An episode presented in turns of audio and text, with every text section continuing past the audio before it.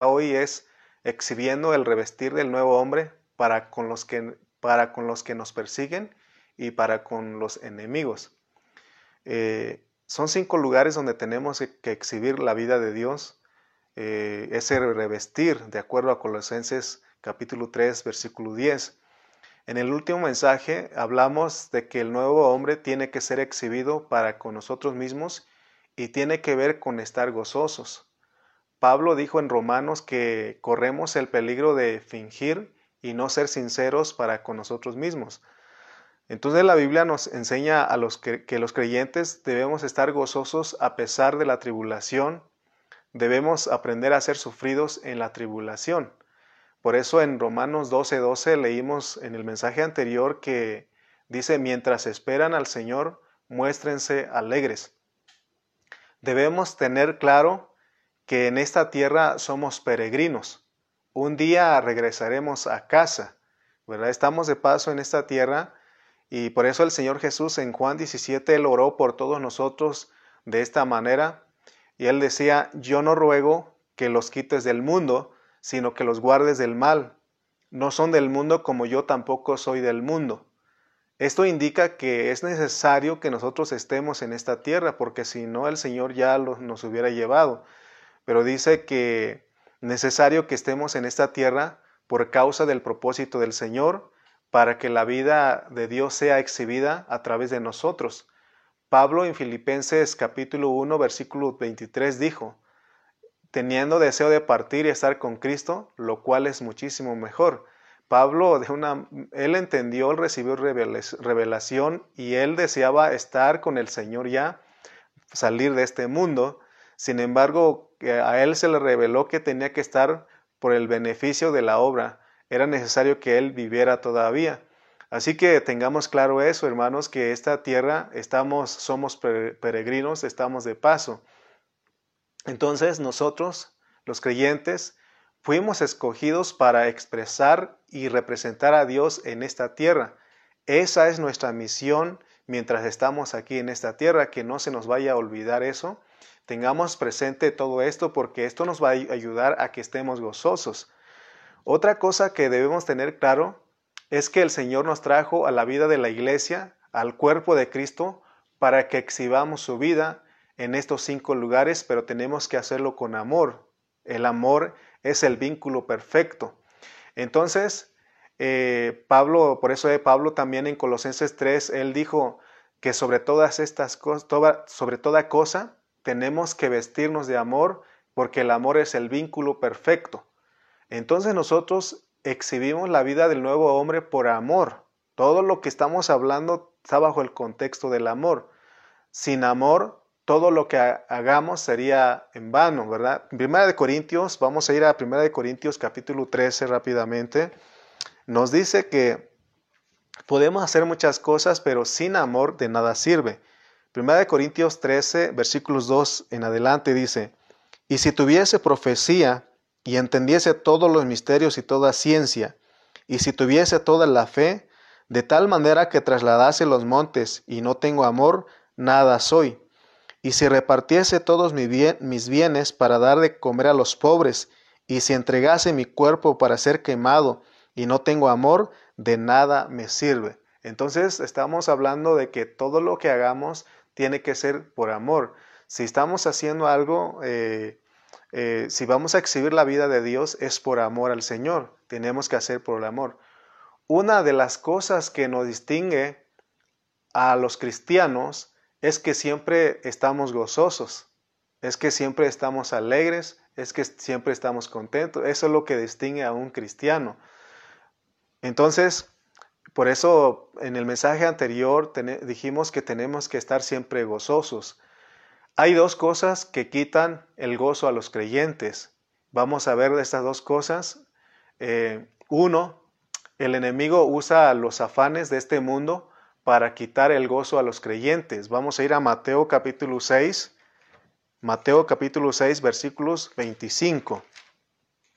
Mateo capítulo 6 versículos 25 al 34 dice, Por tanto os digo, no os afanéis por vuestra vida, qué habéis de comer o qué habéis de beber, ni por vuestro cuerpo, ¿qué habéis de vestir? ¿No es la vida más que el alimento y el cuerpo más que el vestido? Mirad las aves del cielo que no siembran, ni ciegan, ni recogen en graneros, y vuestro Padre Celestial las alimenta. ¿No valéis vosotros mucho más que ellas? ¿Y quién de vosotros podrá, por mucho que se afane, añadir a su estatura un codo? Y por el vestido, ¿por, por qué os afanáis?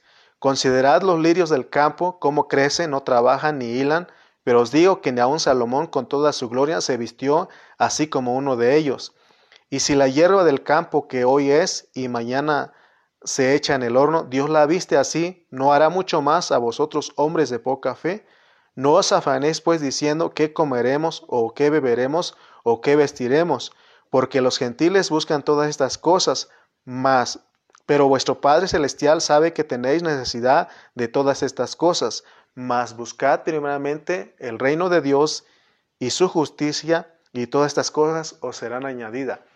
El enemigo usa los afanes de este siglo para quitar el gozo a los creyentes, Entonces, eso, por eso a veces no estamos gozosos, no estamos contentos porque los afanes de este siglo nos quitan ese gozo, nos roban ese gozo.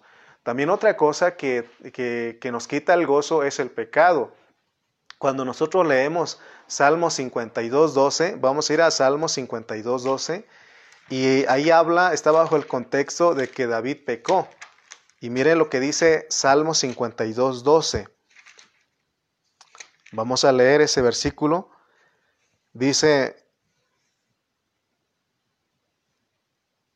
bueno, apunté mal el versículo aquí, pero ahí es el versículo donde habla de que ah, es el, el 51.12, perdón, ya lo encontré, 51.12, y vuélveme el gozo de tu salvación y espíritu noble me sustente.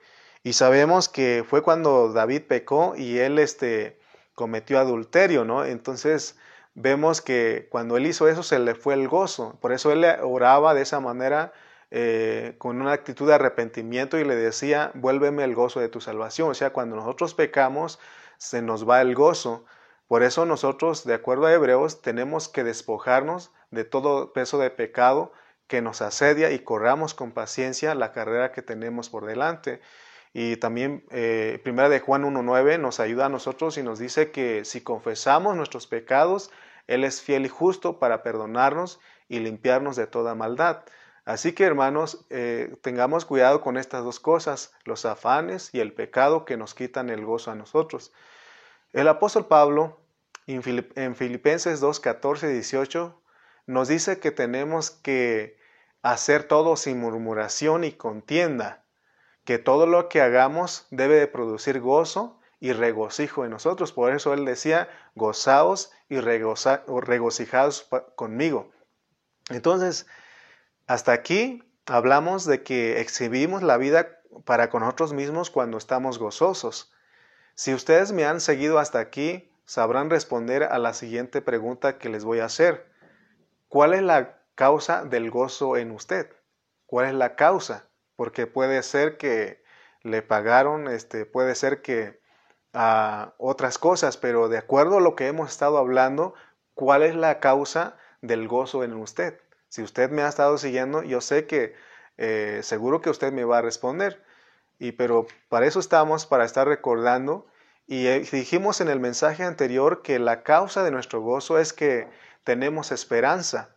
Nos gozamos en la esperanza de acuerdo a Romanos 12. 12:12, ahí leímos que gozaos en la esperanza porque nosotros tenemos esperanza. Hay gente que no tiene esperanza. Y de acuerdo a Colosenses 1:27 dice que Cristo en nosotros la esperanza de gloria. Entonces la causa de nuestro gozo debe ser el disfrute de Dios que tenemos, porque no somos un pueblo que anda sin Dios, sin Cristo y sin esperanza. Nosotros somos gente con esperanza. Amén. Entonces vemos a Pablo hablando aquí que nosotros tenemos que gozarnos, ¿verdad? Porque tenemos esperanza. También en Juan 1.12 dice que todos los que hemos recibido y hemos creído en el nombre del Señor, dice que se nos dio el derecho de ser los hijos de Dios. Entonces, si nada más por creer y recibir al Señor, eh, recibir y creer en el nombre del Señor, somos los hijos de Dios, eso es causa de nuestro gozo, ¿verdad? De acuerdo a 1 de Tesalonicenses 4:13, este, los creyentes tenemos esperanza. Y como dije hace un momento, los otros, hay otra gente que no tiene esperanza. Bendito sea Dios que fue Él que, el que nos escogió y llegó el momento en que nosotros le recibimos cuando se nos predicó el Evangelio, venimos a ser los hijos de Dios. Y ahora somos hijos de Dios, estamos en, el cuerpo de Cristo. Entonces nosotros somos gente que tiene esperanza y eso tiene que producir un gozo en nosotros. De acuerdo al contexto de 1 de Tesalonicenses 4, los muertos en Cristo resucitarán primero y luego los que vivimos, los que hayamos quedado, seremos arrebatados juntamente con ellos en las nubes para recibir al Señor en el aire y así estaremos siempre con el Señor. Estas palabras deben de producir aliento a, nosotros y ese es el motivo de nuestro gozo. Por eso nosotros ahora nos atrevemos a decir, me gozo en la esperanza. Usted en esta hora se atreve a decir, me gozo en la esperanza, porque ya sabemos en, en qué consiste nuestra esperanza, ¿verdad? Eh, ya sea que, que, nos muramos o que estemos vivos, el Señor es el que en, Él hay esperanza, amén. Por eso ah, en otro eh, mensaje le cité Apocalipsis 19.7 y dice, gocémonos y alegrémonos porque las bodas del Cordero han llegado, porque han llegado las bodas del Cordero. Y somos gente que tenemos que gozarnos y alegrarnos. Amén. Hemos dicho que el participar en las bodas del Cordero es una recompensa para todos los creyentes que nos preparamos en vida. Fíjense, solo de pensar que vamos a participar en las bodas, de casarnos con Cristo, eso es un privilegio. Eso debe, de, debe ser causa de gozo para nosotros, eso debe de alegrarnos a nosotros. Entonces te das cuenta que hay motivo de nuestro gozo. La gente de afuera no nos entiende a nosotros. Eh, ven que cantamos, ven que nos alegramos en el Señor y dicen, estos están locos, pero nosotros tenemos un, eh, conocemos bien y sabemos lo que estamos haciendo. Y, la causa de nuestro gozo es lo que ya hablamos, pues somos gente que tiene esperanza, somos gente que tiene a Dios, somos gente que tiene a Cristo. Amén. Entonces los creyentes también tenemos gozo cuando nos hallamos en diferentes aflicciones. Eso es más, más elevado porque eh, podemos gozarnos aún en medio de las aflicciones, de las adversidades que se nos presenta en la vida. Eh, se nos, ¿Por qué? ¿Por qué nos gozamos? ¿Por qué en vez de estarnos quejando, en vez de estar llorando, nosotros nos gozamos? Porque, hermano, porque se nos ha revelado a nosotros que es para nuestro beneficio. El, ser atribulados, el ser, el estar en, el, ser hallados en diferentes adversidades es para nuestro beneficio y es para la obra del Señor. Por eso les dije yo que Pablo, él deseaba ya partir con el Señor, pero por causa de la obra, él siguió estando en esta, eh, siguió viviendo, por eso gracias a ello nosotros eh, tenemos acceso a, las cartas, ¿verdad? A las epístolas que él escribió y vemos que Dios que Dios lo usó y Dios le reveló todas, todo lo que, eh, lo que tiene que ver con la iglesia, ¿no? lo que tiene que ver con que Cristo se ha formado totalmente en nosotros. Amén. les decía yo que lo que nosotros, eh, los sufrimientos, las tribulaciones, tienen un propósito en nuestra vida. Vamos a ir a Romanos 5. Ya habíamos tocado sus versículos, pero nuevamente vamos a ir a, ir a Romanos capítulo 5. Y mire lo que dice Romanos capítulo 5, versículos 3 al 4. Y no solo esto, sino que también nos gloriamos en las tribulaciones, sabiendo que la tribulación produce paciencia, y la paciencia prueba, y la prueba esperanza. Entonces nosotros, el que nosotros suframos tiene un propósito, porque aún Pablo en Romanos 8, 28 dice, y sabemos que a los que aman a Dios, todas las cosas les ayudan a bien a los que conforme a su propósito son llamados. Entonces te das cuenta que las, eh, nos gozamos, cuando somos atribulados, nosotros nos gozamos porque tienen un propósito definido para nuestras vidas. Por eso eh, la gente no nos entiende nosotros cuando nos hallamos en diferentes tribulaciones y adversidades. Nos gozamos y nos alegramos y le decimos gracias Dios, ¿verdad? Porque Dios este, tiene un propósito a través de todas estas cosas. Amén. Entonces, uno de mis salmos favoritos es el Salmo 73. Cuando vamos a ir a Salmo 73, y es uno de, los, de mis salmos favoritos porque de repente nos hallamos eh, eh, en esta situación, ¿no? Y vamos a ir al Salmo 73, versículos 2 al 9. Dice, es el Salmo de Asaf, dice, en cuanto a mí, casi se, deslizaron mis pies, por poco resbalaron mis pasos, porque tuve envidia de los arrogantes viendo la prosperidad de los impíos, porque no tienen congojas por su muerte, pues su vigor está entero, no pasan trabajos como los otros mortales, ni son azotados como los demás hombres. Por tanto, la soberbia los corona, se cubren de vestido de violencia, los ojos se les saltan de gordura, logran con creces los antojos del corazón, se mofan y hablan con maldad de hacer violencia, hablan con altanería, Pone su boca contra el cielo y su, lengua pasea la tierra. Vamos a ir hasta el versículo 12. He aquí estos impíos, sin ser turbados del mundo, alcanzaron riquezas.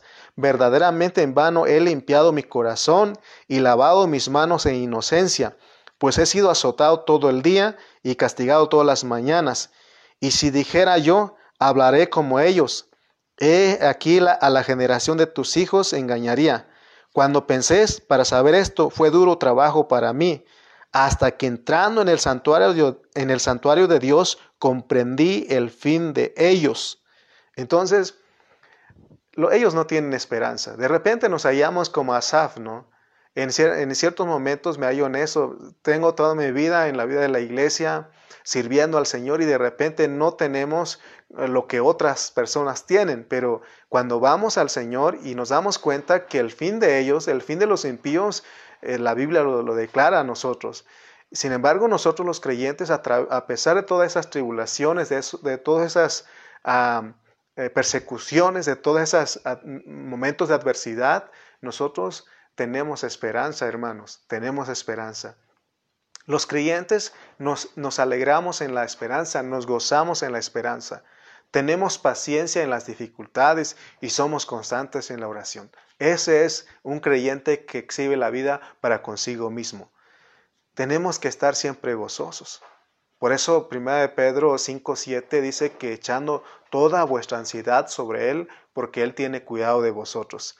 También Isaías 26:3 dice que tú guardarás en completa paz a aquel cuyo pensamiento en ti persevera, porque en ti ha confiado. ¿Se dan cuenta que, hermano, nosotros cuando nos metemos en el Señor, conocemos su, eh, su propósito, conocemos qué es lo que está haciendo Él, conocemos su programa, entonces nosotros nos alegramos porque todo tiene un propósito. Por eso Romanos 8:28 que citamos dice, y sabemos que a los que aman a Dios, todas las cosas les ayudan a bien. Entonces todo, absolutamente todo, nos ayuda para bien. Y eso es el motivo de nuestro gozo.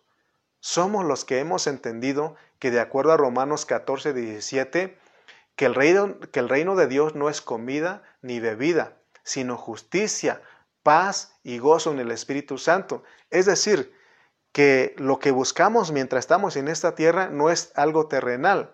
No estamos buscando atesorar ah, muchas cosas para nosotros, eh, eh, sino que estamos buscando lo espiritual. Por eso nos gozamos, nos gozamos porque, hermanos, eh, es lo que hemos, hemos aprendido en estos días. Por eso tenemos que gozarnos, porque nosotros somos gente que tenemos esperanza, tenemos a un Dios, tenemos a un Cristo.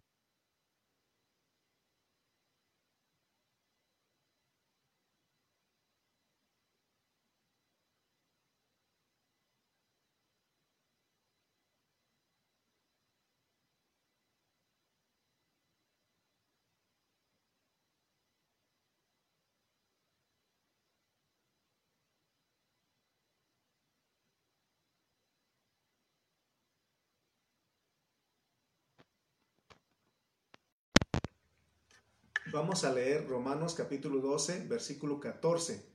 ¿Sí se me escuchan ahora? ¿Sí? Bueno. Romanos capítulo 12, versículo 14 y 17 al 21. Amén. Vamos a ir a buscar Romanos capítulo 12. estamos teniendo un poquito de problema con el internet, pero eh, esperemos sacar este, este mensaje para todos ustedes. Vamos a ir a Romanos capítulo 12, versículo 14. Dice el 14, bendecid a los que os persiguen, bendecid y no maldigáis, bendecid a los que os persiguen, bendecid y no maldigáis. Vamos a ir al versículo 17. No paguéis a nadie mal por mal, procurad lo bueno delante de todos los hombres. Si es posible en cuanto dependa de vosotros, estad en paz con todos los hombres.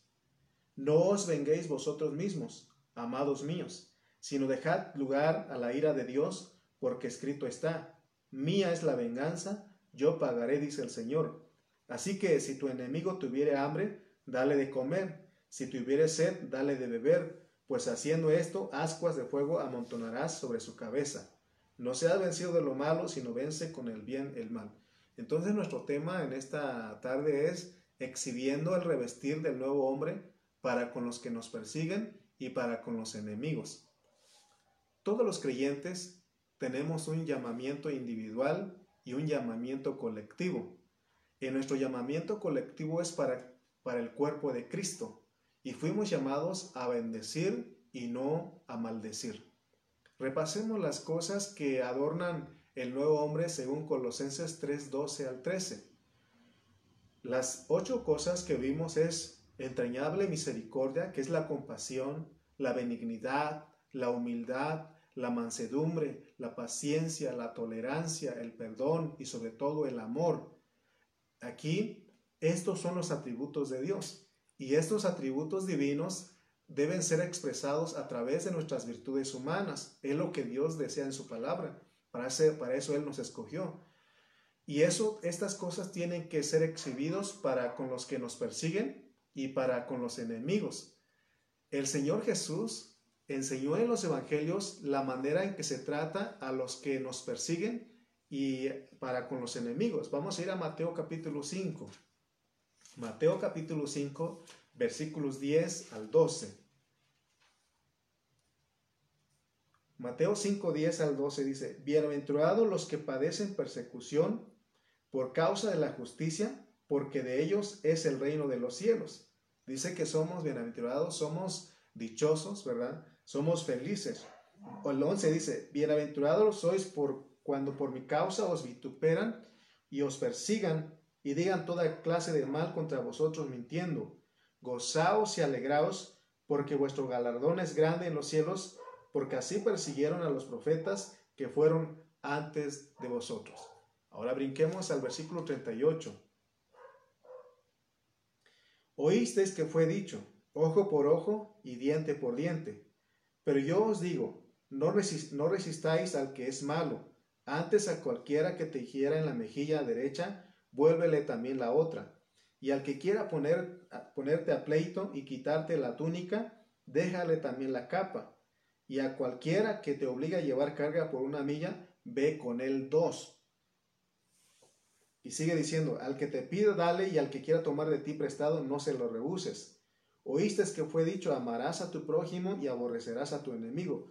Pero yo os digo, amad a vuestros enemigos, bendecid a los que os maldicen, Haced bien a los que os, aborrecen y orad por los que os ultrajan y os persiguen, para que seáis hijos de vuestro Padre que estás en los cielos, que hace salir su sol sobre malos y buenos y que hace llover sobre justos e injustos. Entonces, Jesús nos enseñó que tenemos que aún que amar a nuestros enemigos, a bendecir a los que nos maldicen y bendecir a los que nos persiguen a nosotros. Esto cuando nosotros leemos esto, pues eh, en nuestra humanidad, pues nos parece imposible, pero recuerden que aquí necesitamos ponernos la vestidura, revestirnos de la, vestidura del nuevo hombre. El Señor puso ejemplo y Él nos bendijo, Él habló bien de nosotros cuando aún éramos sus enemigos. Nos reconcilió consigo mismo por medio de la muerte de Cristo en la cruz. Entonces, en nuestra vida antigua, nosotros maldecíamos a los que nos maldecían. Nosotros buscábamos vengarnos de los que nos hacían algo, pero en el nuevo hombre ahora dice que tenemos que bendecirlos. Aún el Señor dice que tenemos que amar a nuestros enemigos porque de esa manera exhibimos la vida para con ellos, ¿verdad? Entonces, lo que Dios desea en este punto es de que nosotros los creyentes tenemos que hablar bien aún de los que nos persiguen y de los enemigos. La pregunta aquí sería, ¿quién puede amar a sus enemigos?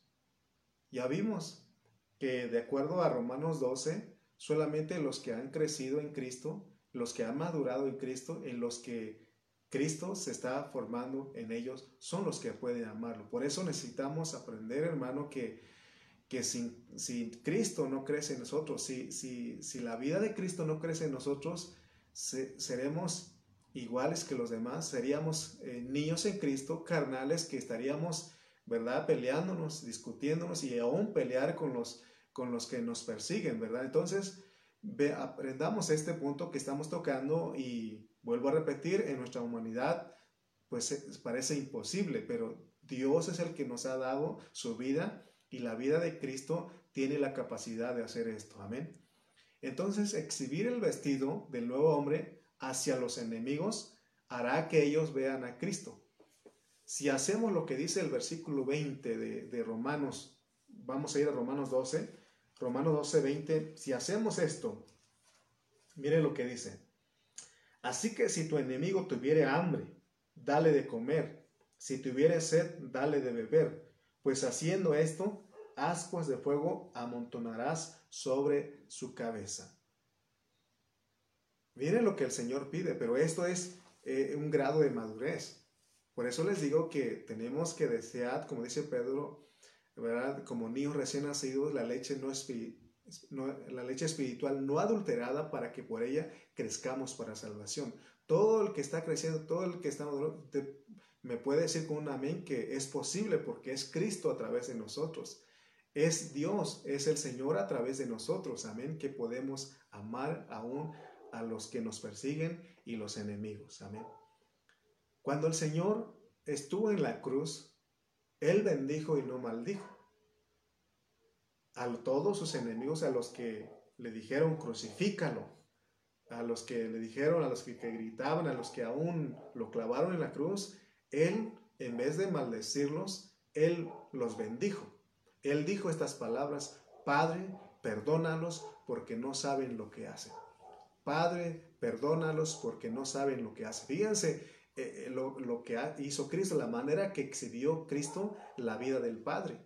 Entonces ahora a nosotros nos toca exhibir esa vida, pues, la vida de Cristo en nosotros, vivir la vida de Cristo, eh, aún, hermanos, haciéndole un bien a los que nos persiguen y a los que son nuestros enemigos. Quiero decirte en esta hora que Dios soberanamente en su, en su programa, porque Él tiene un programa, hizo un arreglo divino para que nosotros seamos perseguidos por la causa de Cristo. Mire lo que dice Romanos 8:32. Romanos 8:32 dice, el que no escatimó ni a su propio Hijo, sino que lo entregó por todos nosotros ¿cómo no nos dará también con él todas las cosas? Fíjense que no perdonó a su propio hijo, también su propio hijo tuvo que pasar por persecución, por tribulación. Entonces dice que si ni a, su hijo, propio hijo, perdonó, sino que lo entregó por todos nosotros, ¿cómo no nos dará también con él todas las cosas? ¿Cuáles cosas? Y el versículo 35 nos dice cuáles cosas. ¿Quién nos apartará del amor de Cristo? tribulación, angustia, persecución, hambre, desnudez, peligro o espada, como está escrito, por causa de ti somos muertos todo el tiempo, somos contados como ovejas de matadero. Antes, en todas estas cosas, somos más que vencedores, porque es Cristo en nosotros, amén. Entonces, se dan cuenta que como, como este, es Dios en nosotros operando, amén. Entonces vemos lo que dice el versículo 20. El exhibir el vestido del nuevo hombre hacia los enemigos hace que ellos vean a la vida, vean a Dios, vean a Cristo en nosotros, porque solamente Dios puede hacer esto. Y dice que el versículo 20 de Romanos dice que ellos serán este, avergonzados cuando nosotros les hacemos un bien, ¿verdad? Entonces hay un, programa, ahí soberanamente Dios arregló todo esto y es lo que Como el otro día les dije que el evangelio, el falso evangelio de la prosperidad, del pare de sufrir, nos ha distraído, ¿verdad? De no sufrir voluntariamente por la causa del Señor. Entonces no hay escapatoria, porque en Hechos 14, 22 dice, es necesario que a través de muchas tribulaciones entremos en el reino de Dios. Amén. ¿Quiénes son los que nos, son los que nos persiguen y quiénes son los enemigos de nosotros? En la iglesia no están los enemigos, son nuestros hermanos, ¿verdad? ¿Quiénes son, son los que nos persiguen? ¿Quiénes son los que son nuestros enemigos? Todos son todos aquellos que se oponen a Cristo. ¿Se acuerdan que en la vida pasada de Pablo, en su vida antigua, él él era uno que perseguía al Señor? Es decir, era, él era uno de los que perseguía a la iglesia del Señor. Por eso Dios en su soberanía arregló que como cristiano teníamos que padecer. Por eso Pedro, en la primera epístola Pedro 4, 16, el capítulo 4, versículo 16, dice, si alguno padece como cristiano, no se avergüence, sino glorifique a Dios por ello. Exhibir el vestido del nuevo hombre no consiste en ponernos una playera que diga, yo soy cristiano y amo a mis enemigos. No, no. Tiene que ver con la realidad, con la experiencia. Tiene que ver con nuestra reacción cuando alguien eh, se opone a ti por causa de ser cristiano. Amén. Pero si nosotros, si en la menor, a la menor provocación nosotros queremos pelear y defender, defendernos, hermano, ahí no estamos exhibiendo la vida de Cristo. Dice la Biblia que Jesús, Él puso el ejemplo, Él enmudeció, cayó, dice como, como oveja, fue al matadero no abrió su boca, solamente abrió para bendecirlos. Amén. De esa es la vida que exhibe a Dios, esa es la vida que Dios quiere que nosotros mostremos. Y cuando hacemos esto, el enemigo de Dios es avergonzado. Ok, hagamos otra pregunta hasta acá. ¿Cómo podemos amar y bendecir a los que nos persiguen y a los enemigos? ¿Cómo podemos? Es necesario repetir este punto.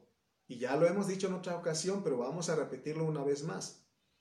Para poder exhibir el vestido del nuevo hombre, para poder exhibir el revestir o el vestido del nuevo hombre, tenemos que experimentar la muerte y la resurrección de Cristo en una manera disposicional.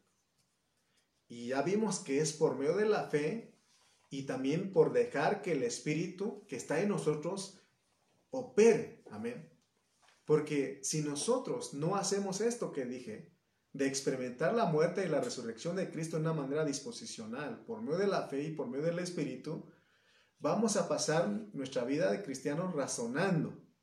Porque si nos ponemos a razonar y, y tratamos de soportar, amar y tolerar a los que nos persiguen por medio de nuestros propios sentimientos, nunca vamos a lograr exhibir la vida de Cristo para con nuestros enemigos para lo que, los que nos persiguen.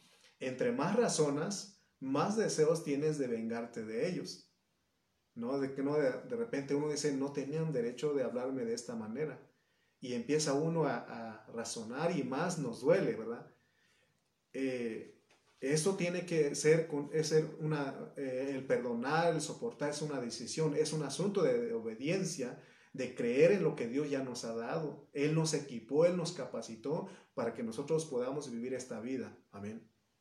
El Señor dijo, no, es, no os venguéis vosotros mismos, sino dejad lugar a la ira de Dios, porque escrito está, mía es la venganza, dice el Señor. Todos los creyentes que ahora somos los ciudadanos del reino, el poder sufrir en vez de oponernos, somos los que tenemos el poder para no andar, andar en la carne ni en nuestra alma para nuestro propio beneficio. Amén. Somos los que tenemos el poder de sufrir en vez de oponernos. Somos los que tenemos el poder para no andar en la carne ni en nuestra alma para nuestro propio beneficio. Amén. Tenemos ese poder. Porque si nosotros andamos en la carne, si nosotros nos volvemos a la carne y en nuestra alma, seguramente que, que en vez de bendecir a nuestros enemigos, en vez de tolerar, en vez de tener paciencia, en vez de soportar, seguramente vamos a pelear contra ellos. Entonces, cuando hacemos todo eso, no exhibimos la vida de Dios, pero cuando nosotros creemos que podemos en Cristo sufrir y, no oponernos, hermano, se, se exhibe la vida de Cristo. Amén. Vamos a leer otro versículo, 1 Corintios 4. Vamos a ver 1 Corintios capítulo 4, versículo 9 al 13. 1 Corintios 4 del 9 al 13. Porque según pienso, Dios nos ha exhibido a nosotros los apóstoles como postreros, como a sentenciados a muerte, pues hemos llegado a ser espectáculo al mundo, a los ángeles y a los hombres. Nosotros somos insensatos por amor de Cristo, mas vosotros prudentes en Cristo, nosotros débiles, mas vosotros fuertes, vosotros honorables, mas nosotros despreciados. Hasta esta hora padecemos hambre, tenemos sed, estamos desnudos, somos abofeteados y no tenemos morada fija. Nos fatigamos trabajando con nuestras propias manos, nos maldicen y bendecimos, padecemos persecución y la soportamos, nos difaman y rogamos. Hemos venido a ser hasta ahora como la escoria del mundo, el desecho de todos. Pablo experimentó lo que escribió en Romanos 12 en estos versículos de Primera de Corintios. ¿Se dan cuenta que él experimentó? Él dijo, somos abofeteados, ¿verdad? Nos maldicen y bendecimos. Padecemos persecución y la soportamos. Nos difaman y rogamos. Entonces, él vivió una vida, hermano, que exhibió a Cristo, aún la vida de Cristo, ese revestir del nuevo hombre hacia con sus enemigos, hacia con los que los perseguían. Pablo, no pensemos que Pablo en, en aquel tiempo él estaba detrás de su celular y con una coca bien fría ahí, en su sofá, en su sillón ahí, no. Pablo realmente experimentó, por eso él nos dice a nosotros revestidos del nuevo hombre, porque sí se puede sí se puede exhibir la vida de Cristo. Amén. Como, como cristianos, estamos bajo bendición. Por lo tanto, solo debemos bendecir y no maldecir a nadie. Cuando escuchamos esto, hermano, les vuelvo a repetir, en nuestra humanidad imposible, pero Pablo lo, lo, vivió. Por eso él dice que nosotros estamos, los cristianos, estamos bajo bendición. Por lo tanto, Solo debemos bendecir y no maldecir a nadie. El Señor nos bendijo cuando éramos sus enemigos. De la misma manera debemos bendecir a nuestros enemigos y perseguidores. Solo en el nuevo hombre podemos llevar esta maravillosa, esta vida maravillosa. Solo en el nuevo hombre podemos llevar esta vida maravillosa y vivirla y experimentarla. Cuando vayas a salir, cuando vayas a estos cinco lugares que estamos hablando, que no se te olvide, o más bien acuérdate de revestirte del nuevo hombre. Que no se te olvida, que no se te olvide que fuiste escogido, que eres un escogido de Dios santo y amado. ¿Para qué? Para que expresemos la vida de Cristo. También acuérdate que el viejo hombre ya fue despojado posicionalmente y ahora disposicionalmente es despojado cuando hacemos morir, morir los propios, los propios, perdón, los propios malos deseos, tanto físicos como psicológicos que están en nosotros. Y esto, eh, de hacer morir estos propios malos deseos, estas concupiscencias, no se realiza mediante nuestra propia energía, sino mediante, o más bien por medio del poder del Espíritu. Leamos Romanos 8:13 para ir cerrando. Romanos 8, 13. Dice, Romanos 8, 13 dice, porque si vivís conforme a la carne, moriréis, mas si por el Espíritu hacéis morir las obras de la carne, viviréis. Porque si vivís conforme a la carne, moriréis. Mas si por el Espíritu hacéis morir las obras de la carne, viviréis. Por eso tenemos que echar mano del Espíritu que mora en nosotros, porque de acuerdo al versículo 11, los cristianos tenemos esta ventaja. Y si el Espíritu de aquel que levantó de los muertos a Jesús mora en vosotros, el que levantó de los muertos a Cristo Jesús vivificará también vuestros cuerpos mortales por su espíritu que mora en vosotros. ¿Te das cuenta, hermano, que si Dios no nos hubiera provisto estas herramientas, nosotros jamás podríamos vivir una vida que exhibe a Cristo. Cuando Jesús habló en Mateo acerca de amar a nuestros enemigos, acerca de hacer un bien a nuestros enemigos, Él ahí todavía no moría, en la cruz no había resucitado. Pero cuando, pero después, hermano, en ese momento quizá los discípulos, quizá a Pedro, quizá a los demás apóstoles, se les hacía difícil porque en cierto lugar llegaron a decir, dura es esta palabra, ¿quién la puede vivir? Pero cuando Jesús resucitó y Él vino a morar dentro de ellos, porque en Juan 20, 22 vemos que Él vino como el Espíritu esencial dentro de ellos para la vida. Y Él, en, en Hechos, Él vino, se derramó como el Espíritu económico sobre ellos para el servicio. Pero en Juan 20, 22, eh, todos ellos recibieron el Espíritu vivificante, ese Espíritu, Espíritu que da vida. Por medio de ese Espíritu nosotros podemos vivir la vida de Cristo.